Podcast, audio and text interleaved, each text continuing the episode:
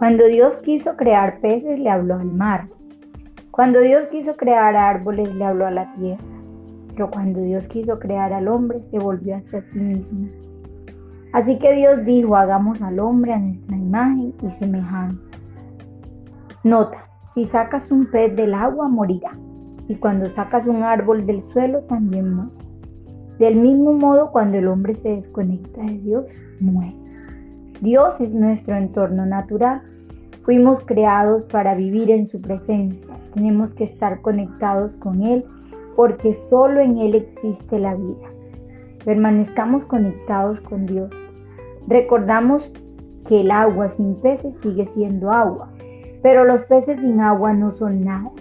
El suelo sin el árbol sigue siendo suelo, pero el árbol sin suelo no es nada. Dios sin el hombre sigue siendo Dios, pero el hombre sin Dios no es nada. Gracias Madre por este mensaje que nos enviaste hoy.